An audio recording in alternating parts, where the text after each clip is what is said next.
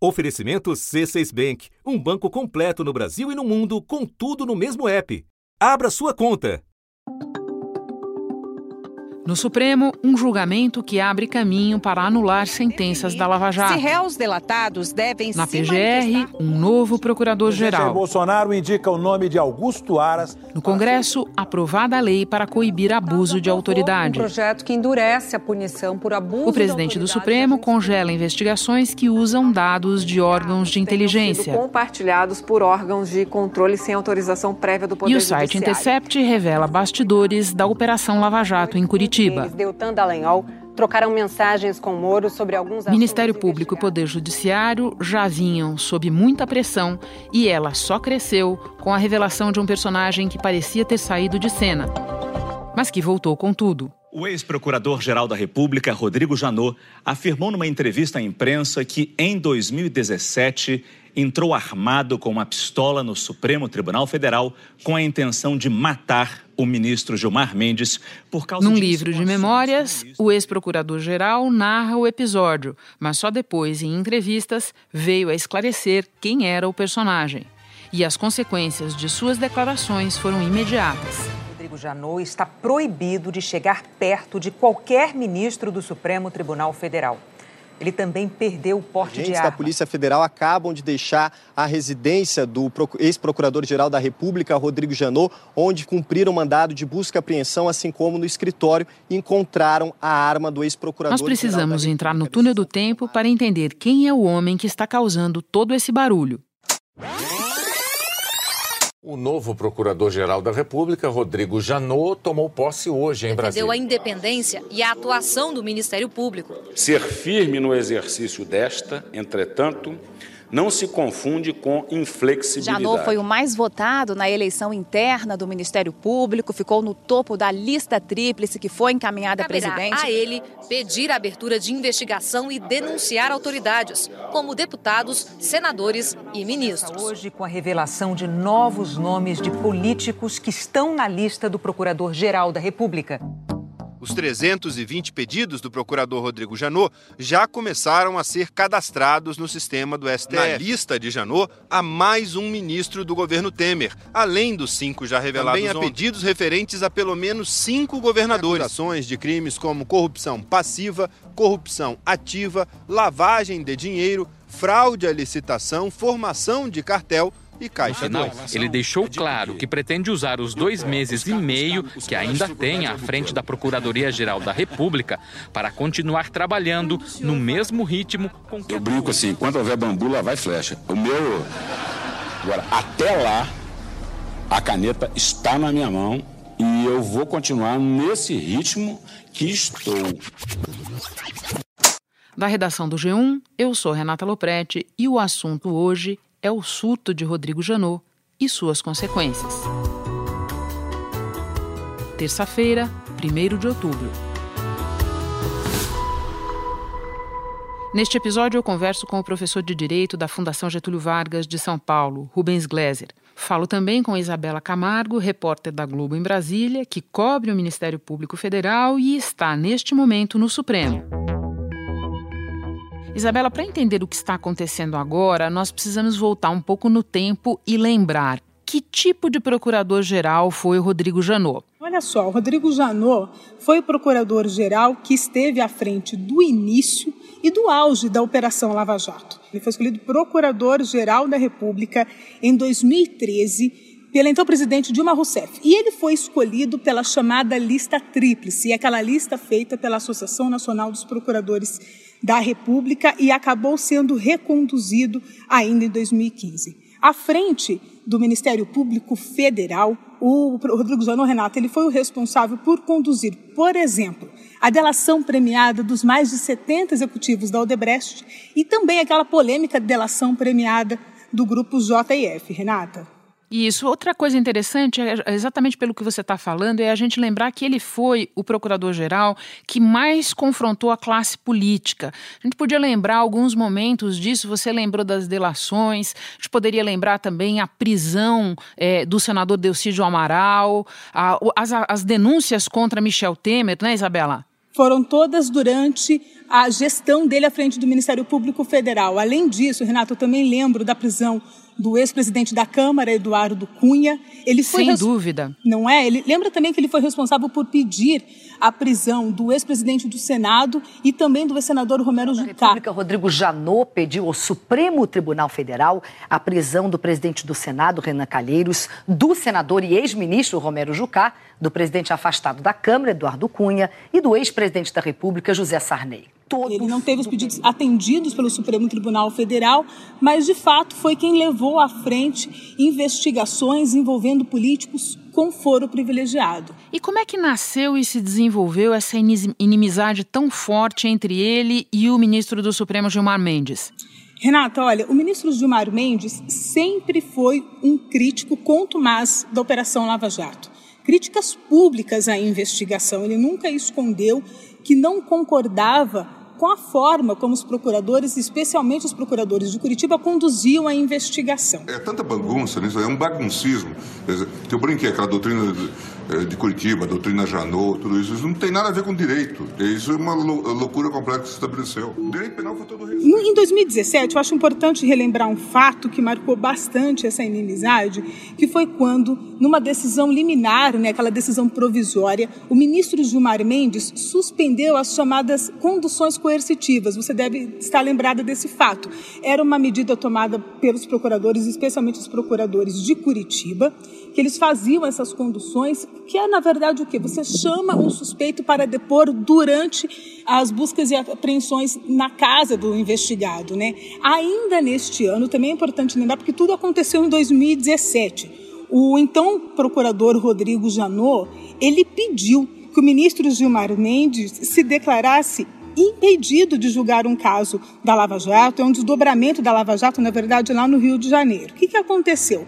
Rodrigo Janot, ele argumentou que o então ministro Gilmar Mendes do Supremo Tribunal Federal, ele tinha sido padrinho de casamento da filha de um dos suspeitos e que por conta disso não poderia atuar no caso, não foi o que aconteceu. O ministro Gilmar Mendes entendeu que ele não precisava se declarar impedido neste caso, mas realmente foi um episódio que demonstrou evidentemente, como os dois não tinham posições semelhantes. Eu acrescentaria um ingrediente a todos esses tão importantes que você colocou, Isabela, lembrando que foi Rodrigo Janot que ofereceu as duas denúncias contra o então presidente Michel Temer e que Gilmar Mendes era de longe o ministro do Supremo com a relação mais próxima com o governo Temer. Embora o ministro indicado por Temer para o STF tenha sido Alexandre de Moraes, quem vivia em reuniões é, com o presidente presidente ia com muita frequência ao palácio era o ministro Gilmar Mendes, certo? É isso mesmo, Renato, você tem razão. Bom, e ao fim do mandato do Janot, ele foi sucedido por uma adversária interna, certo? Certo, mais uma curiosidade. Raquel Dodge também veio da lista tríplice feita pela associação. Entretanto, Renata, ela não foi a primeira escolhida pelos procuradores. Mas, como era uma prerrogativa do então presidente Michel Temer, ele escolheu Raquel Dodge, que nos últimos dois anos teve um perfil muito diferente do que teve Rodrigo Janot, ainda segundo é, a avaliação dos próprios procuradores que trabalhavam com, com a Raquel Dodge, ainda os procuradores de Curitiba. Ela disse, né, quando ela deixou o cargo, que ela foi muito mais cautelosa no fechamento, por exemplo, de delações premiadas, destacou que não teve vazamento durante a gestão dela, mas é importante lembrar que na reta final, um pouquinho antes de Raquel Dodge deixar o cargo, toda a equipe dela que trabalhava aqui na Procuradoria-Geral da República, que era responsável por investigar os casos justamente envolvendo é, os políticos aqui em Brasília, esses procuradores deixaram o cargo justamente porque não estavam concordando com a condução de Raquel Dodge. Agora vamos voltar para o episódio atual, para o momento em que Rodrigo Janot vem a público e diz que entrou armado no Supremo, que tinha intenção de matar o ministro Gilmar Mendes. De onde partiram e como foram as reações ao que disse Rodrigo Janot? Olha, as reações foram adversas, Renata. É, alguns colegas próximos de Rodrigo Janot ainda estão um pouco atônitos com a declaração que ele deu na semana passada, mas a reação foi mais enfática, na verdade, de quem procura defender o Ministério Público Federal.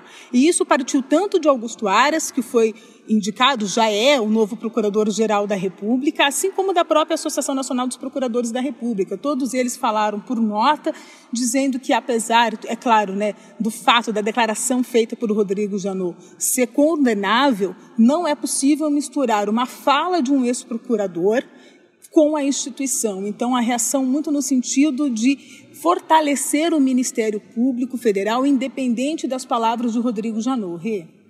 Claro, porque Isabela, o Ministério Público sabe do potencial de dano que essas revelações têm para a instituição e para a posição da instituição nessa disputa aí em torno da Operação Lava Jato. E só completando quando você menciona o Augusto Aras, a gente lembrar que ele é o sucessor de Raquel Dodge e foi escolhido pelo presidente Jair Bolsonaro agora já por um outro método. O presidente usou da sua prerrogativa de escolher e não respeitou a lista tríplice ou não escolheu ninguém da lista tríplice é, da eleição interna da categoria.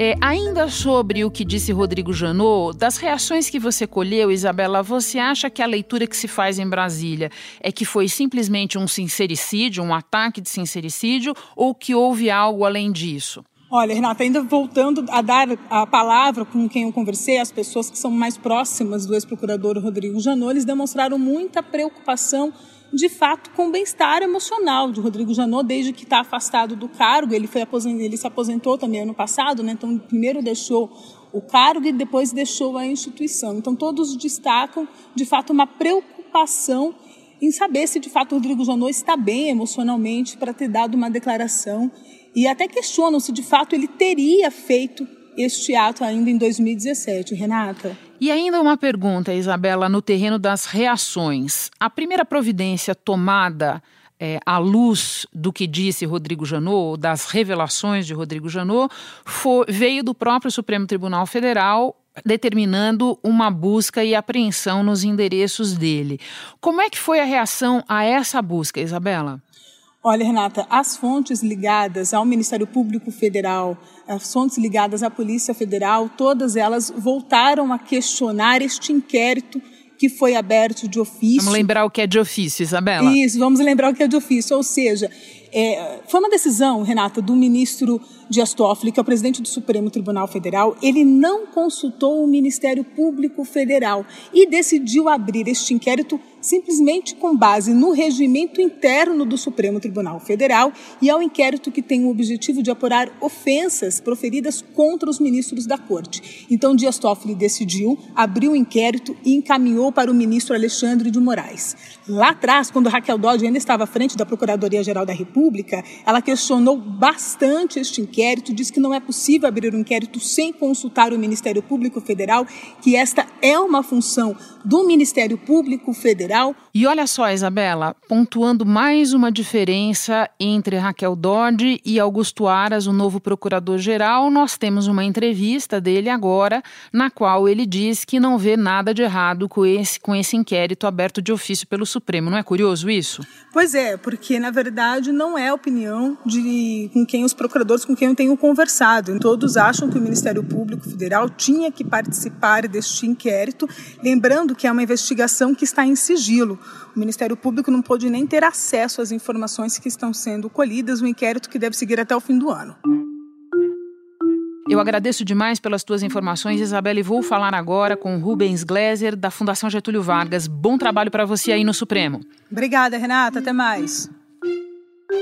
Rubens, a gente pode considerar esse episódio o ápice de um longo período de desentendimentos, de atritos entre o Ministério Público Federal e o Supremo Tribunal Federal, ou pelo menos alguns de seus, seus ministros. Você concorda com essa avaliação? Eu acho que faz bastante sentido. Acho que você tem uma parte dos ministros que tem avançado em votos que tendem por mais controle a Operação Lava Jato e atuações dessa natureza, que ganham fôlego e força a dizer o seguinte: olha, é, essas pessoas que estão se dizendo santos, cruzados e bastiões da República, na verdade, são ou tão humanos como todos nós, ou em alguns casos até piores. Então eu acho que dá muita munição para esse discurso que de alguma maneira estava fadado a acontecer.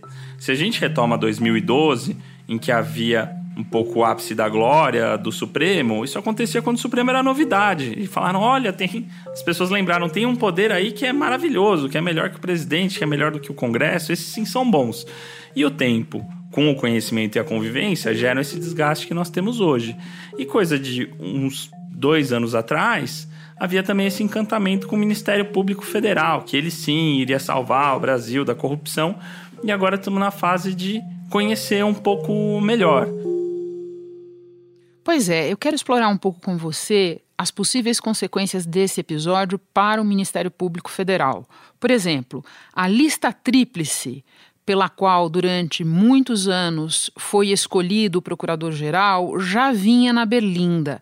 Você acha que ela deve entrar em mais cheque ainda agora, considerando que Rodrigo Janot foi um procurador é, que liderou a lista tanto quando foi escolhido quando, como quando foi reconduzido? Eu acho que isso dá muitos argumentos para uma parte de um debate que é importante, que é o seguinte: olha, existe a lista tríplice ela tem algo bom, que é a proteção da independência do Ministério Público Federal, a Procuradoria-Geral da República, atuando com independência em relação ao presidente da República.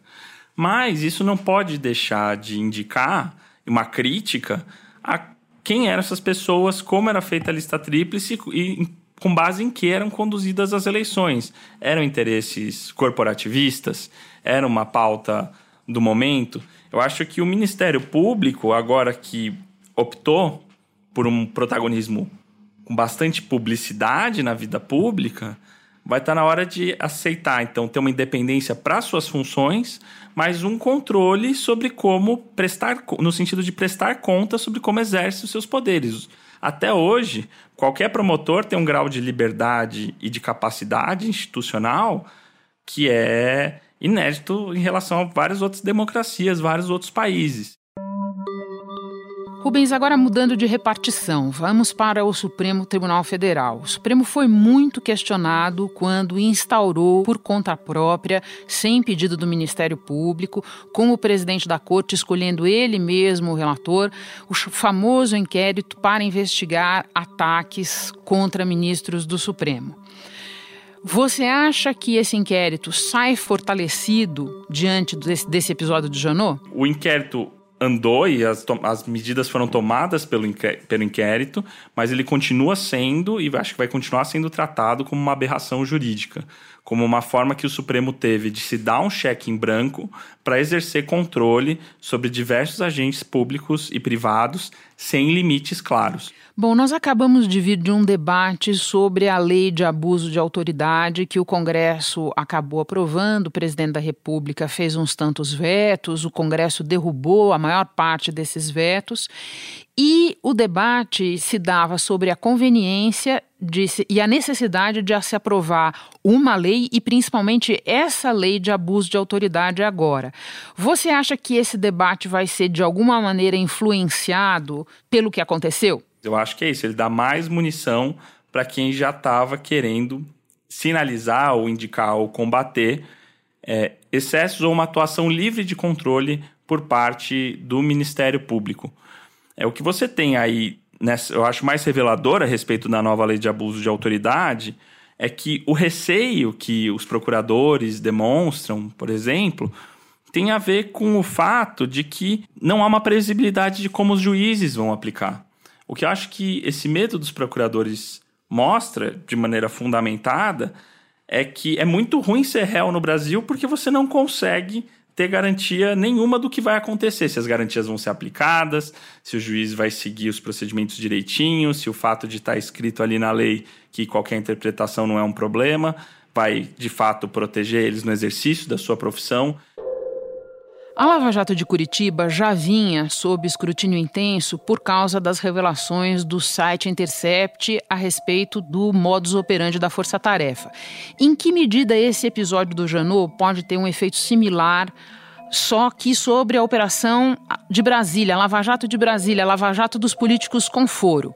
Eu acho que tirando algumas pessoas com uma sensibilidade muito apurada sobre devido processo legal ou coisas do gênero, Acho que quem apoia a Lava Jato apoia independentemente de qualquer irregularidade, de qualquer deslize, de qualquer pecadilho ou pecado mesmo que tenha sido cometido por seus integrantes em nome da causa nobre. E quem já criticava e via na Lava Jato um produto de um excesso, algo com viés, a pessoas que estavam motivadas ou dispostas a atropelar procedimentos para perseguir determinados fins, vai continuar fazendo. Eu acho que nesse espaço de tempo muito curto, não, não há uma mudança de posições substantivas. Você espera ações judiciais de personagens afetados por decisões de Rodrigo Janot?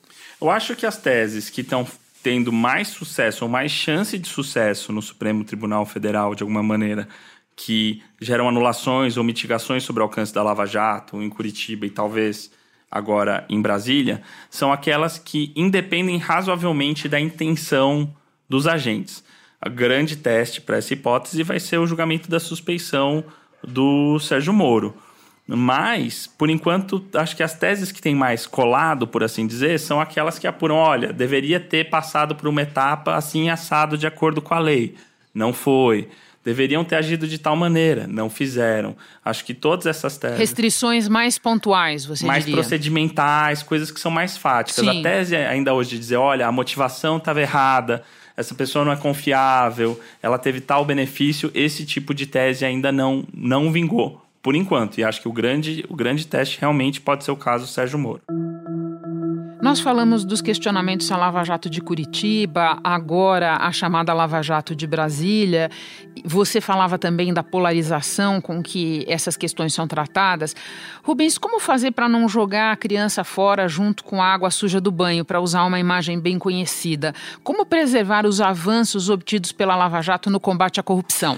Nós precisaríamos ter agentes públicos comprometidos com aplicações de regras claras, gerais e que valem para o futuro daqui em diante e uma estabilidade da jurisprudência, um certo controle que impede que eles vão julgando os casos conforme o humor das, do, do, contexto, porque no Brasil existe uma cultura de direitos muito frágil e se fragiliza qualquer direito ao procedimento em nome ou da economia, ou do combate à corrupção, à crise hídrica ou qualquer coisa que o valha. Um comprometimento com os canais institucionais e com regras claras é o que em toda a literatura de combate à corrupção disse é a receita. Mas o que a gente tem visto aqui é cada vez mais desinstitucionalização e cada vez mais voluntarismo e um certo tipo de consequencialismo, mesmo dentro do judiciário. Então precisaria de uma mudança de rumo completa. Rubens, muito obrigada pelos teus esclarecimentos. Eu que agradeço. Um grande abraço a todos. Eu fico por aqui. Até o próximo assunto.